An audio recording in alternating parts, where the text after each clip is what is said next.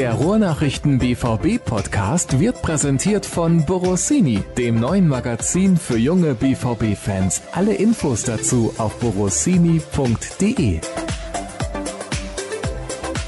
Ah, es ist unglaublich heiß. Ich habe wieder den Ventilator an. Wie sieht's bei dir aus in der Schweiz, Tobi? Ich sitze in meinem sehr wohltemperierten Zimmer und habe einen traumhaften Blick auf die Berge. Hier ist es angenehm kühl, aber draußen ist es auch sehr, sehr warm. Also heute war ich mit dem Auto unterwegs und da zeigte das Autothermometer 34,5 Grad. Also wir haben hier auch wirklich sehr, sehr hochsommerliches und schönes Wetter.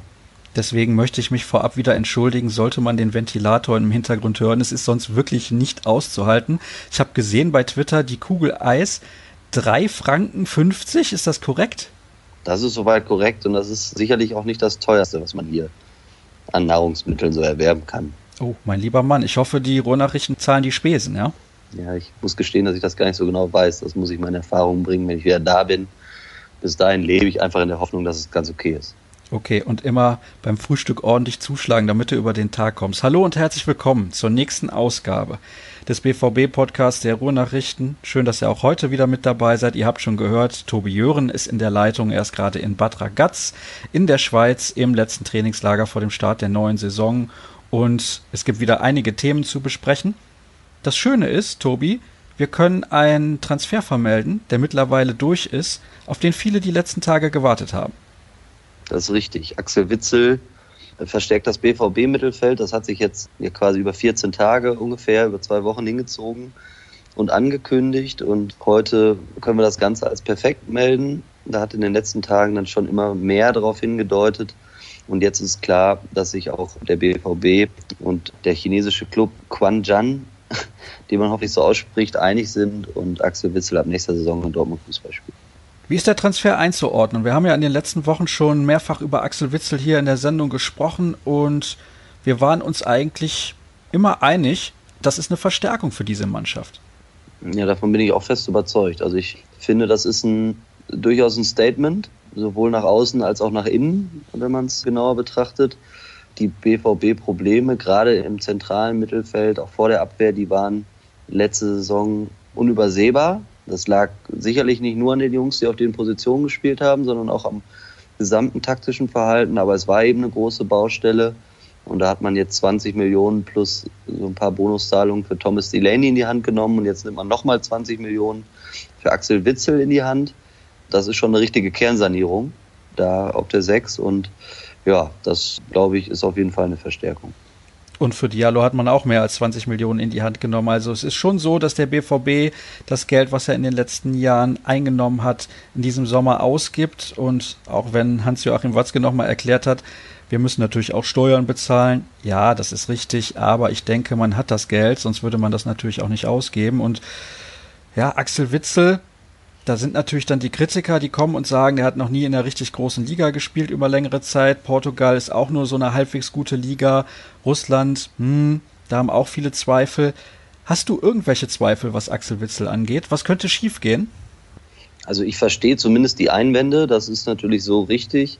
Ich erinnere mich dann vor allen Dingen noch an die Transferphase, als er eben aus St. Petersburg nach China gewechselt ist. Da war er dem Vernehmen nach auch sehr weit mit Juventus Turin und hat sich dann aus rein finanziellen Gründen, ich glaube, das ist ja sicherlich auch thematisiert worden, der gute Mann verdient, so wird erzählt, 18 Millionen Euro im Jahr in China. Die wird er in Dortmund sicherlich nicht kriegen. Insofern ist er jetzt schon auch bereit, auf Geld zu verzichten. Aber er hat sich natürlich, und das hat er auch klar geäußert, für das Geld entschieden und vielleicht gegen die Möglichkeit, in einer ganz großen Liga zu spielen und vor allen Dingen auch gegen die Möglichkeit, dann eben in der Champions League mit Juventus Turin sagen wir mal, zumindest weit zu kommen, vielleicht sogar den Titel zu gewinnen. Kann man ihm vorwerfen, auf der einen Seite, klar, bei so viel Geld, aber andererseits, ja, wenn man eben 18 Millionen im Jahr angeboten bekommt, dann ist es wahrscheinlich trotz allem romantischen Denkens irgendwie auch menschlich zu sagen, dann muss ich das annehmen.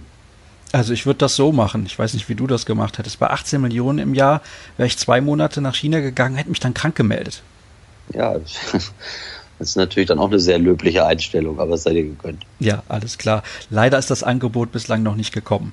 Gut, nun hat er sich also für den BVB entschieden. Was glaubst du, waren die Kernargumente für ihn zu sagen, ich verzichte auf das ganze Geld, was ich in China bekomme und gehe jetzt den Weg zurück nach Europa, erstmalig in eine der Top 5 Ligen? Ja, ich glaube, dass es tatsächlich schon auch der Anspruch war, nochmal in eine Top-Liga zu wechseln. Alles, was man aus Belgien hört, ist, dass jetzt auch der Erfolg der belgischen Nationalmannschaft bei der WM in Russland auch nochmal dazu beigetragen hat, diesen Schritt gehen zu wollen und auf diesem Level nochmal eben auch Vereinsfußball zu spielen. Das ist das eine. Das andere ist, Axel Witzel kommt aus Lüttich.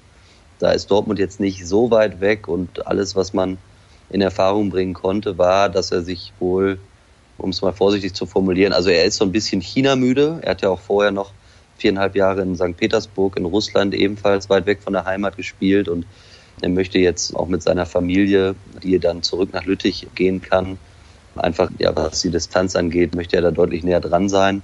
Und insofern ist dann ein Wechsel nach Dortmund durchaus, glaube ich, nachvollziehbar. Ja, du hast Lüttich gerade angesprochen. Aus Dortmund sind das vielleicht so zweieinhalb Stunden mit dem Auto, wenn es gut läuft, je nachdem, wann man auch fährt. Und dann kann man auch am freien Tag vielleicht mal in die Heimat fahren, seine Familie und die Freunde besuchen. Das ist auf jeden Fall ein sehr, sehr gutes Argument. Nochmal ganz kurz zusammengefasst. Was bringt er deiner Meinung nach Borussia Dortmund, was die Mannschaft bislang nicht hat?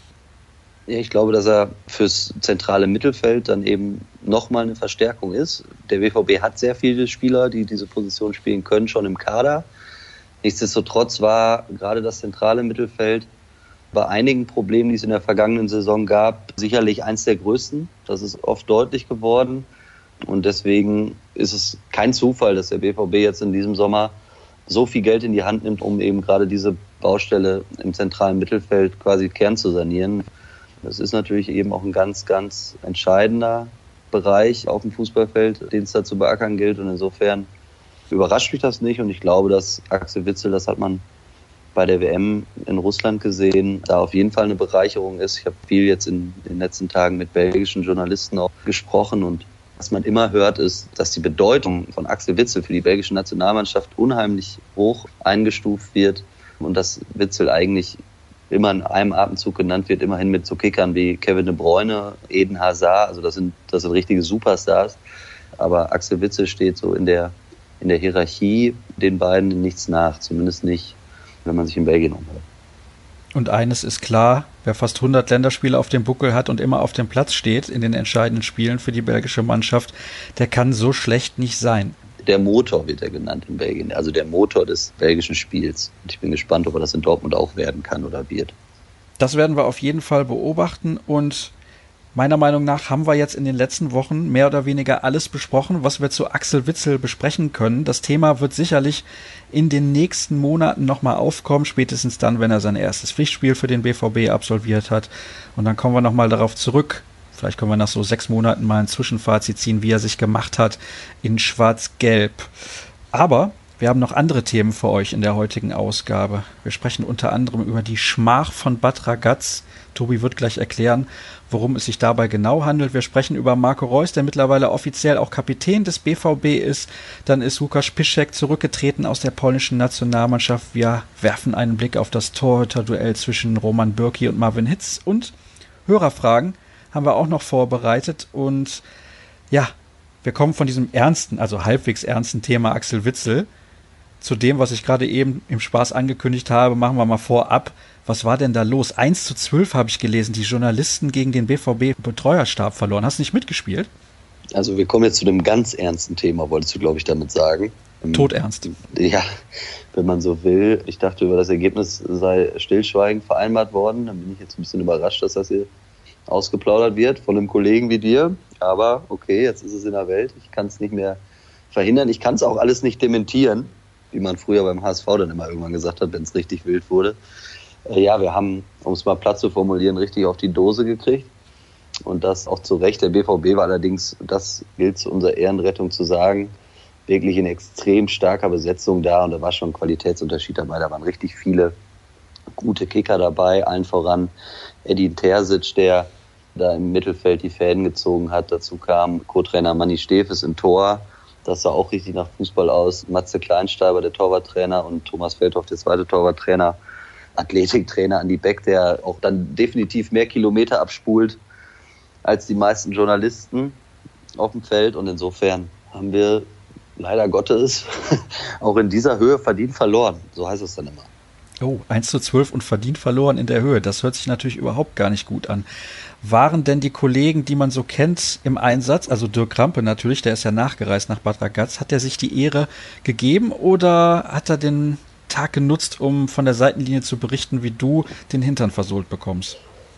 Nee, Dirk Krampe hat nicht mitgespielt. Der hat, glaube ich, sich mal, wenn ich das richtig in Erinnerung habe, relativ fies verletzt bei diesem eigentlich sehr freundschaftlichen Kick und seitdem hat er da gewisse Bedenken und hat, ich sag mal, aus Präventionsgründen verzichtet, oh. um es mal so zu formulieren. Ja, ich habe mir die Ehre gegeben. Ja gut, aber über meine Leistung möchte ich dann jetzt auch nicht weiter philosophieren bei, bei dem Ergebnis.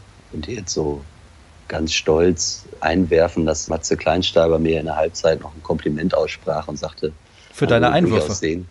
Nee, tatsächlich dafür, dass man sehen würde, dass ich mal ein bisschen seriöser Fußball gespielt hätte, aber es war dann auch nur ein sehr schwacher Trost. Insofern hänge ich das jetzt hier auch nicht an die große Glocke.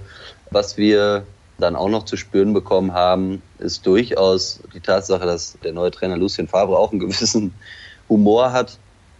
Als es dann in der zweiten Halbzeit den Bach runterging und Lucien Favre nochmal die Halbzeitansprache bei der schwarz-gelben Auswahl gehalten hatte, gab er uns dann den Ratschlag, ich glaube, er sagte dann sowas wie, das ist schwer, aber vielleicht sollten sie auf Abseits spielen. Äh, haben wir dann probiert, hat auch nicht funktioniert, die Abseitsfall hat nicht gegriffen. Ja, und am Ende waren wir nicht in der Lage, auch nur ansatzweise Paroli zu bieten. Ich das merke schon. Bittere Wahrheit, ja. Wir sollten schnell das Thema wechseln. Ich glaube, Definitiv. damals bei Dirk Krampe war es eine Leistungszerrung und deswegen hat er dann seitdem seine sportliche Karriere mehr oder weniger beendet. Vielleicht gucke ich mir das im nächsten Jahr mal vor Ort an und dann wird es eine 1 zu 13 Niederlage, so viel kann ich jetzt schon sagen. Wir Weil kommen, du mitspielst. Ja, eben, genau, das ist dann das Problem. Ja, ja. Dann kriegen wir richtig die Hucke voll. Aber, aber so richtig. Das, wir wissen ja jetzt, wie das ist. Ja. Rekordergebnis. Marco Reus ist jetzt offiziell Kapitän von Borussia Dortmund. Eigentlich war es ein offenes Geheimnis, seit Monaten wurde schon darüber gesprochen. Und ja, ist eine gute Entscheidung. Ja, definitiv. Die einzig logische Wahl. Ich glaube, so sehen es fast alle Protagonisten. So hat es auch Lucien Favre jetzt nach dem Testspiel gegen Rennes am Freitagabend begründet uns gegenüber. Marco Reus ist Dortmunder Junge, ist Identifikationsfigur seit seiner Vertragsverlängerung im März bis 2023 mehr denn je und ist natürlich der Kopf, um den herum jetzt die neue BVB-Mannschaft wachsen soll und zusammengestellt werden soll. Und ja, ich finde, wenn man ihn so auch hört und sieht, auch so abseits des Platzes. Ich finde, er wirkt sehr, sehr gereift und ja, ich traue ihm das absolut zu, dass er das gut machen wird und bin gespannt, wie es wird. Gab es denn wirklich Alternativen eigentlich zu Marco Reus? Also so richtig sehe ich keine. Insofern ja, habe ich mir da jetzt auch noch gar nicht so viele Gedanken drüber gemacht.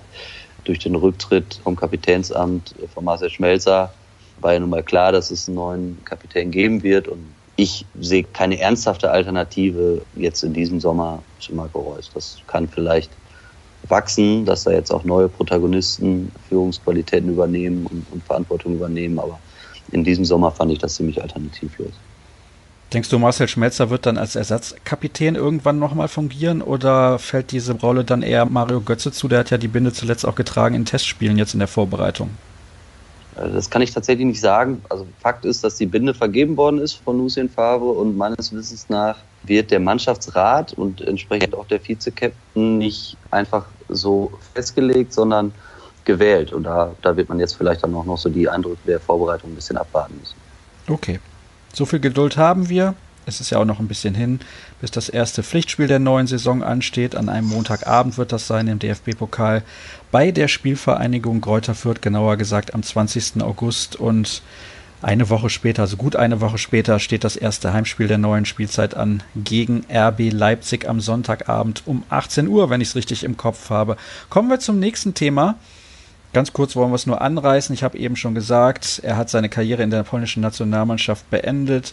Lukas Piszczek, der ist mittlerweile 34 Jahre alt. Jetzt hat er nochmal den Vertrag verlängert vor nicht allzu langer Zeit und wird seine Karriere dann in Schwarz-Gelb beenden. Das freut mich irgendwie. Ich finde, das ist eine gute Nachricht. Er fokussiert sich jetzt auf seinen Verein. Hat ja auch, ich glaube, über 100 Länderspiele gemacht für Polen. Bin jetzt nicht ganz sicher, aber ich meine schon. Und ich denke, das wird ihm ganz gut tun. Ja, denke ich auch, ist ein nachvollziehbarer Schritt, vor allen Dingen auch ein sehr nachvollziehbarer, äh, nachvollziehbarer, also ist richtig Zeitpunkt. Jetzt nach der WM, das ist das größte Fußballturnier, das man spielen kann. Du hast das Alter angesprochen, inwiefern nochmal eine Europameisterschaftsteilnahme in zwei Jahren überhaupt realistisch wäre, halte ich für sehr unwahrscheinlich. Insofern kann er sich jetzt nochmal im Spätherbst seiner Karriere komplett auf den BVB fokussieren und konzentrieren. Ich muss korrigieren. Er ist 33 Jahre alt. Ja, genau. Ich habe kurz gestutzt, aber ich war jetzt auch nicht hundertprozentig sicher. Insofern habe ich nichts gesagt. Nein, ist gar kein Problem. Und bei den Länderspielen lag ich massiv daneben. Also wenn der Eintrag bei Wikipedia stimmt, waren es nur 65. Habe ich eventuell mit Kuba verwechselt. Ich meine, der hätte auf jeden Fall über 100 Länderspiele. Aber bevor ich mich da in die Nesseln setze, wechseln wir das Thema erneut und sprechen über ein Duell das schwer zu bewerten ist bislang wahrscheinlich. Vielleicht weißt du ein bisschen mehr. Roman Birki gegen Marvin Hitz. Ich glaube, wir beide waren es sogar, die damals den Transfer von Marvin Hitz zum BVB im Podcast aktuell besprochen haben. Und du hast gesagt, ein guter Backup wird das sein. Und er kommt auch nur als Ersatz für Roman Birki. Aber zuletzt wurden die Stimmen lauter. Warum nicht Marvin Hitz als Nummer eins?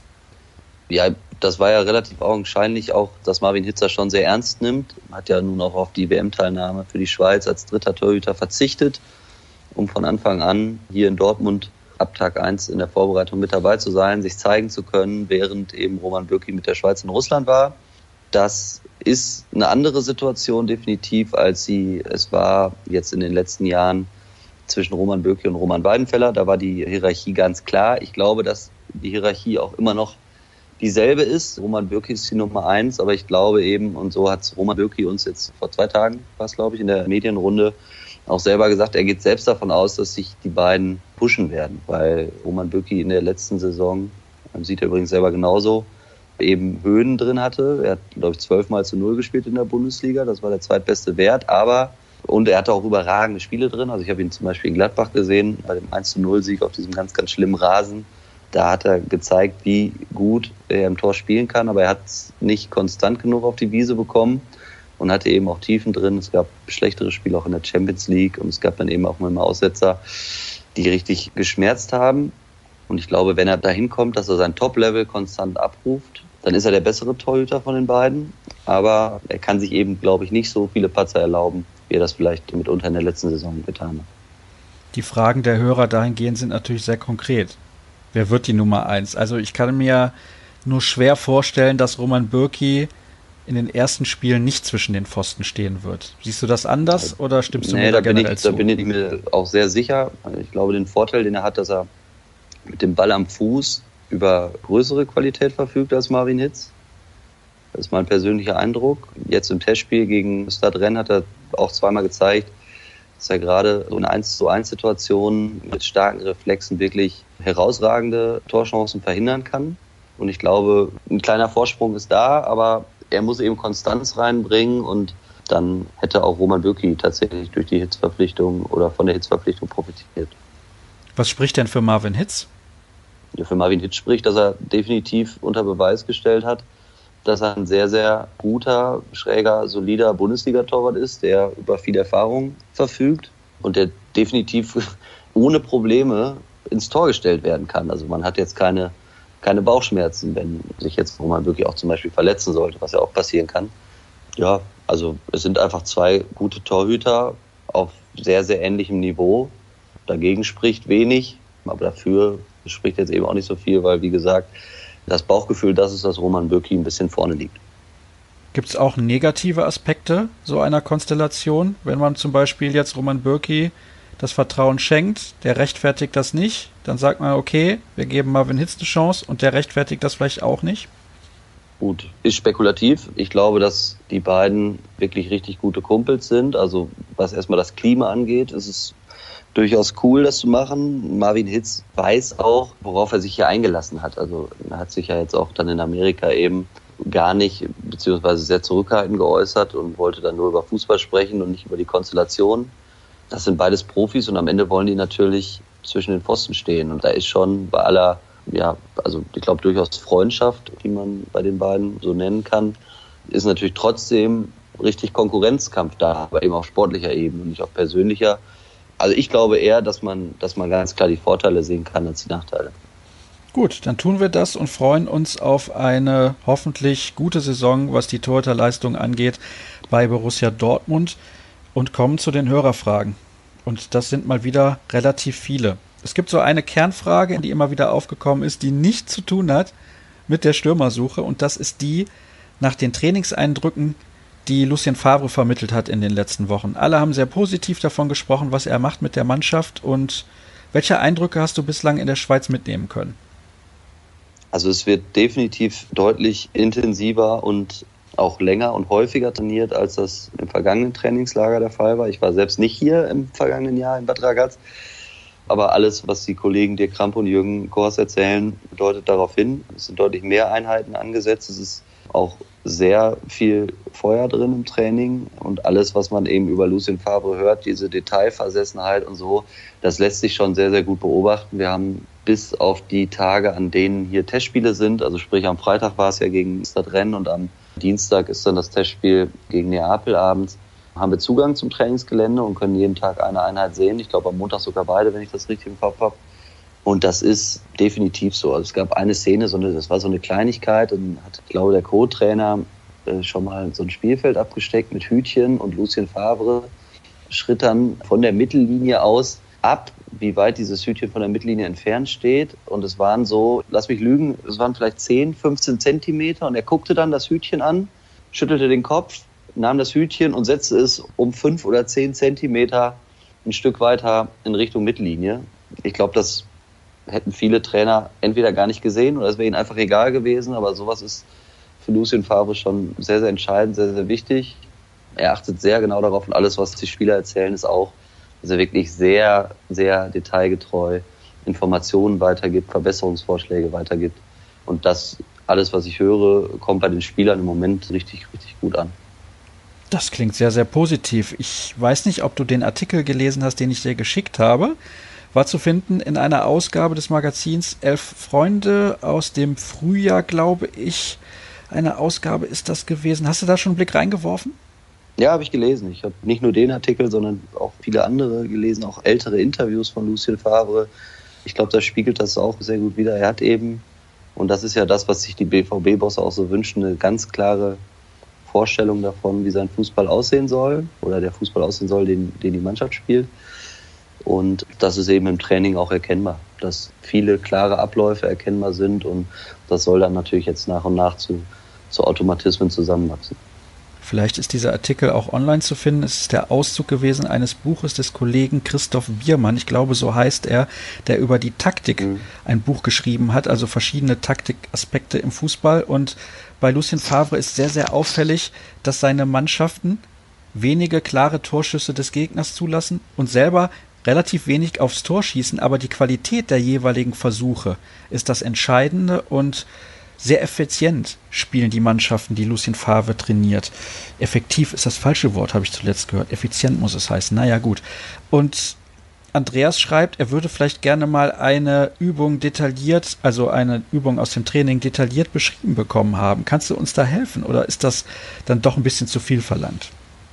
Das kann man machen, aber es variiert natürlich sehr, über was wir jetzt reden. Also wenn es natürlich so gruppentaktische Sachen sind, dann fällt auf, dass das Spiel über die Außen immer wieder Gegenstand der Übungen ist. Das heißt, es wird dann auch relativ, um es jetzt halbwegs plausibel und verständlich zu schildern, auf relativ engem Raum in der Mitte des Spielfelds gespielt und die Zielvorgabe ist eigentlich immer die, dann über flache Pässe, was sowieso absolutes Credo ist, das über allem steht. Also immer wieder heißt es, alles flach, alles schnell, alles präzise.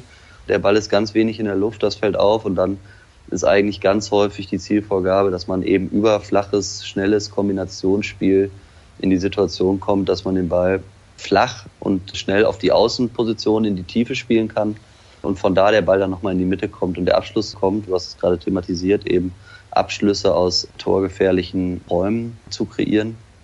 Das fällt auf. Und was auch auffällt, aber was eben zu weit gehört, das machen andere Trainer auch. Es wird auch tatsächlich viel noch im technischen Bereich gearbeitet. Das heißt wirklich Ballverarbeitung, Ballmitnahme, sauberes Passspiel mit hohem Tempo und ganz hoher Präzision. Legt Lucien Favre großen Wert drauf und das fällt auf im Training. Interessant. Und interessant auch, dass die Hörer Fragen stellen zu Edin Terzic, dem Co-Trainer von Lucien Favre Was kannst du sagen zu seiner Arbeit? Du hast ja eben schon mal ein bisschen was beschrieben mit dem Hütchen. Ich weiß nicht, ob es sich auf ihn bezog, aber ich nehme an schon. Was macht er als Co-Trainer genau und wie wichtig ist er vielleicht auch in der Kommunikation gerade mit den jungen Spielern? Kann er da ein wichtiger Faktor sein? Es sind ja zwei Co-Trainer. Also Manfred Stefes ist ja mitgekommen. Den kennt Lucien Favre ja schon aus Gladbacher Zeiten. Edin Terzic hat ja viel BVB-Vergangenheit. Das heißt, sie sind beide mit auf dem Platz. Und das ist eben das, was Co-Trainer machen. Also es werden Spielformen aufgebaut, auch durchgeführt. Wenn in Gruppen gearbeitet wird, dann ist es häufig so, dass zum Beispiel Edin Terzic bei einer Gruppe dabei ist und der Manni bei der anderen Gruppe dabei ist. Lucien Favre dann teilweise auch mal so zwischen den Gruppen wechselt und guckt. Ja, und das ist jetzt das, was ein Co-Trainer natürlich häufig macht. Also da ist mir jetzt keine, also falls die Frage darauf irgendwie abgezielt hat, jetzt noch keine ganz besondere Auffälligkeit irgendwie jetzt ins Auge gestochen. Aber also generell lässt sich sagen, dass es beides sehr nette und kommunikative Typen sind und ich glaube, dass sie in ihrer Art erstmal bei den Spielern gut ankommen. Ich finde das übrigens interessant, wenn solche Fragen gestellt werden. Natürlich macht es auch Spaß, darüber zu sprechen, wer kommt, wer geht, aber das sind auch Fragen, die wir gerne hier in der Sendung einbinden. Das ist logisch. Gucken wir mal, was wir sonst noch so finden hier auf meiner Liste. Konnte man während der Reise erkennen, ob es nach wie vor eine starke Grüppchenbildung gibt? Also das war eine Frage, die wurde, glaube ich, schon in der letzten Sendung gestellt, beziehungsweise habe ich nicht gestellt, so ist es richtig. Denn die aktuelle Reise läuft ja noch. Grüppchenbildung war in den letzten Jahren, glaube ich, ein klein wenig ein Problem bei Borussia Dortmund. Aktuell nehme ich an, ist dem noch nicht so, zumindest auch der Tatsache geschuldet, dass die Vorbereitung gerade erst gestartet hat und einige Neuzugänge auch mit dabei sind und ein paar Spieler nicht mehr im Kader. So ist es. Klar, Neuzugänge, das Gesicht des Teams verändert sich ja schon so ein bisschen. Es war jetzt auch einfach mal Sommerpause. Es war für viele Spieler WM.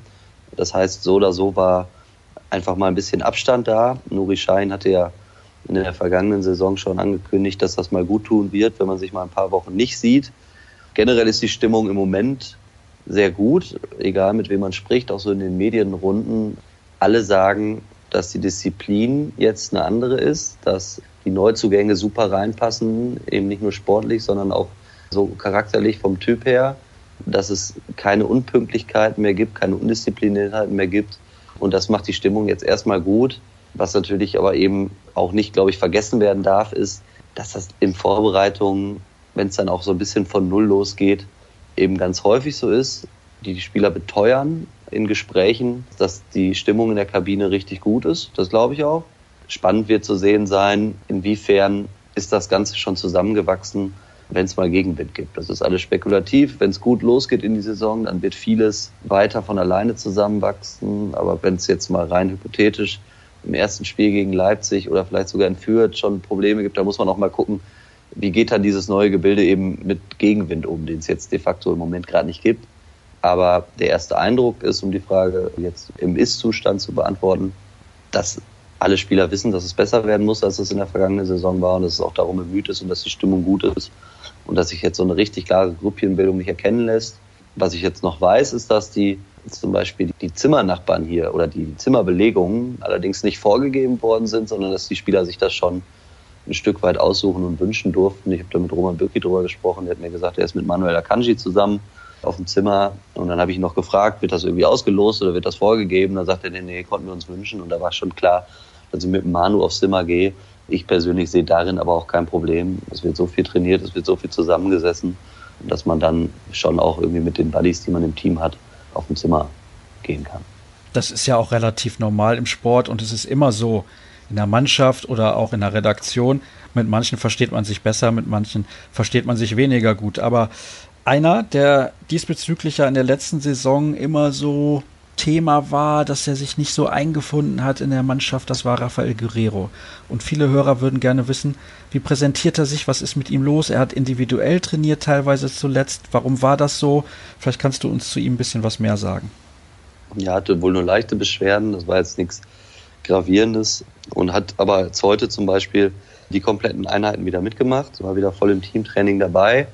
Ja, generell ist jetzt Rafael Guerrero anders, als das zum Beispiel Thomas Delaney ist. Der kommt hier hin, der ist fannah, der ist als Charakter einfach super offen. Wir hatten ihn jetzt auch in der auch in der großen Medienrunde. Der erzählt unheimlich nette Anekdoten, der, der wirkt unheimlich bodenständig.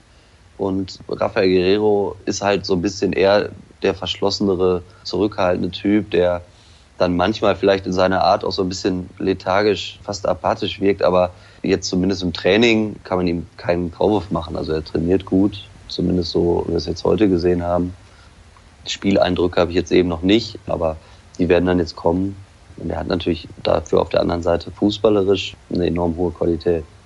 Wie sieht es eigentlich da bei Sebastian Rode aus? Das ist ja auch so ein Kandidat, der eventuell noch abgegeben werden soll, beziehungsweise ich bin mir relativ sicher, dass er abgegeben werden soll, aber es findet sich halt kein Abnehmer. Der hatte auch kurzzeitig Probleme, hat individuell trainiert, ist ja auch wieder mit dabei, denn was das angeht, sieht es ja generell ganz gut aus beim BVB. Ja, genau. Also Julian Beigel, um das zu komplettieren, hat auch heute zumindest Teile des Mannschaftstrainings wieder mit absolviert.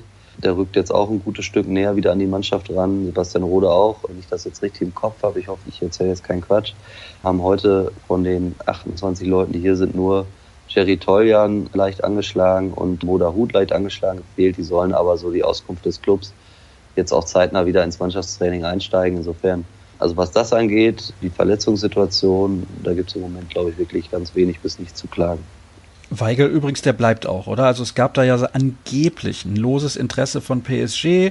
Dann haben die Leute wieder gesagt, nee, das stimmt nicht. Haben wir hier im Podcast auch drüber gesprochen.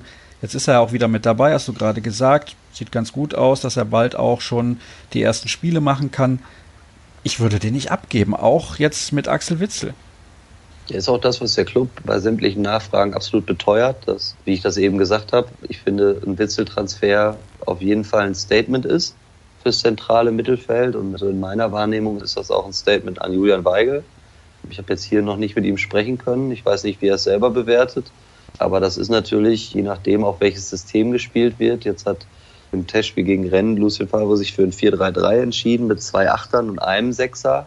Ich glaube, Witzel kann durchaus sowohl als auch spielen. Bei Weigel wäre ich dann eher auf der klassischen Sechs und bei Delaney auch. Ja, das erhöht die Konkurrenzsituation für Julian Weigel natürlich schon immens. Plus eben den Rückstand, den er jetzt hat durch die langwierigen Probleme im Adoptorenbereich. Der wird sich, alles andere würde mich zumindest überraschen, erstmal hinten anstellen müssen und wird seinen Weg in die Mannschaft zurückfinden müssen. Der BVB aber, um darauf zurückzukommen, beteuert bei sämtlichen Anfragen, dass das kein Statement in Richtung von Jule Weigel sei und dass man sich wunderbar vorstellen könnte, dass eben Julian Weigel auch zusammen mit Axel Witzel auf dem Platz gut harmonieren könnte.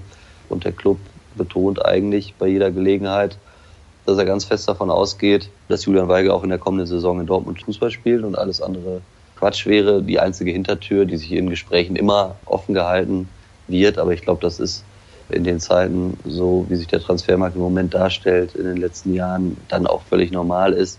Wenn jetzt irgendwer kommt mit astronomischen Summen, dann muss man reden. Das gilt aber für Paris, genauso wo ja Thomas Tuchel auch schon dementiert hat, dass an diesen Gerüchten eigentlich irgendwas dran ist. Was wir ja auch immer gesagt haben, dann wird gesprochen werden, aber so ein Angebot muss erstmal reinflattern und das muss dann schon wirklich im richtig, richtig hohen Millionenbereich sein, damit die BVB-Bosse darüber nachdenken. Wir wechseln vom defensiven Mittelfeld auf die linke Außenverteidigerposition und da spielt auch Jeremy Toljan eine Rolle. Generell ist das Thema, wer verteidigt denn hinten links nun am ersten Spieltag ja? und wahrscheinlich auch erstmal die Wochen danach. Und es ist für Toljan nicht besser, wenn er den Verein verlässt, denn er hat auf beiden Positionen, sowohl rechts als auch links, noch zwei Spieler vor der Nase. Also bei Hakimi weiß ich nicht, ob er den vor der Nase hat. Da hat er vielleicht einen kleinen Vorsprung noch aus der Vergangenheit, aber auf der linken Seite definitiv mit Schmelzer und Guerrero. Ja, ich glaube, dass er auch, wie du es erst beschrieben hast, tatsächlich der Fall ist, nämlich dass er auf beiden Position eigentlich zwei Spieler vor sich hat. Ich glaube, dass es sehr schwer wird für ihn. Er hat zwar ja auch öffentlich verlauten lassen, dass er sich beim BVB durchsetzen will, aber die Perspektive sehe ich tatsächlich relativ problematisch. Glaubst du, der wird dann vielleicht eher ausgeliehen als verkauft? Ja, ich denke, dass das bei vielen Spielern eigentlich so im Moment die wahrscheinlichere Option ist, wenn wir so über Abgänge reden, also wenn jetzt mit Witzel der Kader auf 29 ansteigt und eventuell auch noch ein Stürmer käme, dann wären wir bei 30 und die Idealgröße, die hier so angepeilt wird, die liegt bei 26 bis 27. Und dann haben wir so Kandidaten wie vielleicht ein Burnic, wie ein Isaac, wie ein Toljan. Und da sehe ich eigentlich überall nur Leihgeschäfte. Also bei Isaac und Burnic sowieso. Isaac hat vor anderthalb Jahren 10 Millionen gekostet. Die wird man nicht im Ansatz im Moment für ihn kriegen. Insofern wird da eine Leihe die einzige Möglichkeit sein. Burnic, Talent aus der eigenen Jugend mit durchaus wirklich vielversprechenden Ansätzen, wird man, glaube ich, nicht verkaufen. Und ja, bei Toljan, denke ich, wäre man verkaufsbereiter. Da sehe ich dann eher das Problem der Nachfrage. Letzte Frage für heute. Was wisst ihr über ein Angebot für Alvaro Morata? Das wäre ja irgendwie so mein Wunschstürmer. Ich halte sehr, sehr viel von dem. Ja, wir haben gestern noch in so einer kleinen Journalistenrunde beim Training mit Michael Zorg zusammengestanden. Da ging es natürlich dann eben um Witzel, aber natürlich auch ein bisschen um, um Stürmer. Michael Zorg gibt sich da sehr, wie sagt man, also sehr wortkarg auf der einen Seite, auf der anderen Seite aber auch schon eben häufig dann so mit einem Augenzwinkern in die Ironie und sagt dann, ja, also Higuain hat nicht geklappt und Mansukic hat nicht geklappt und Morata klappt auch nicht, der bleibt jetzt in Chelsea oder bei Chelsea und ja, also ich glaube schon, dass noch was passieren kann auf der Stürmerposition. Ich weiß nicht, ob so eine prominente Lösung wirklich wird oder ob die auch realisierbar ist. Wir haben eben darüber gesprochen, also der BVB hat jetzt schon bisher nicht nur irgendwie mit Essensmarken bezahlt auf dem Transfermarkt in dieser Sommerpause, sondern der hat schon richtig Geld in die Hand genommen. Und ich bin gespannt, was passiert. Ich kann mir schon vorstellen, dass da noch irgendwie eine Tür aufgeht, gerade auch nach dem 9. August, wenn in England oder beziehungsweise ab dem 10. August, wenn in England das Transferfenster zu ist, weil das vielleicht die Preise so ein bisschen normaler werden lässt, in Anführungsstrichen normal. Schauen wir mal. Also ich halte aber die Wahrscheinlichkeit, dass Morata nächstes Jahr in Dortmund spielt, für ziemlich gering. Okay. Nichtsdestotrotz natürlich ein sehr, sehr guter und interessanter Stürmer, keine Frage, aber eben auch sehr teuer und ich bin skeptisch, dass der BVB so viel Geld dafür in die Hand nehmen wird. Dann sind wir sehr gespannt, wen Michael Zorg da noch aus dem Hut zaubern wird, ob er noch jemand aus dem Hut zaubern wird. Und ich sage erstmal Danke an dich, Tobi. Und das war, glaube ich, eine sehr, sehr unterhaltsame Sendung heute mal wieder am Sonntagabend bei der Hitze. Ja, vielleicht liegt er jetzt schon im Bett und hört noch diesen Podcast.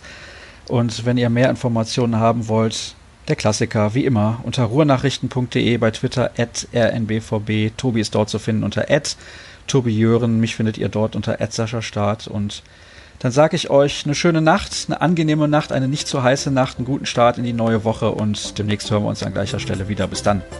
Jawohl, tschüss und schöne Grüße aus der Schweiz.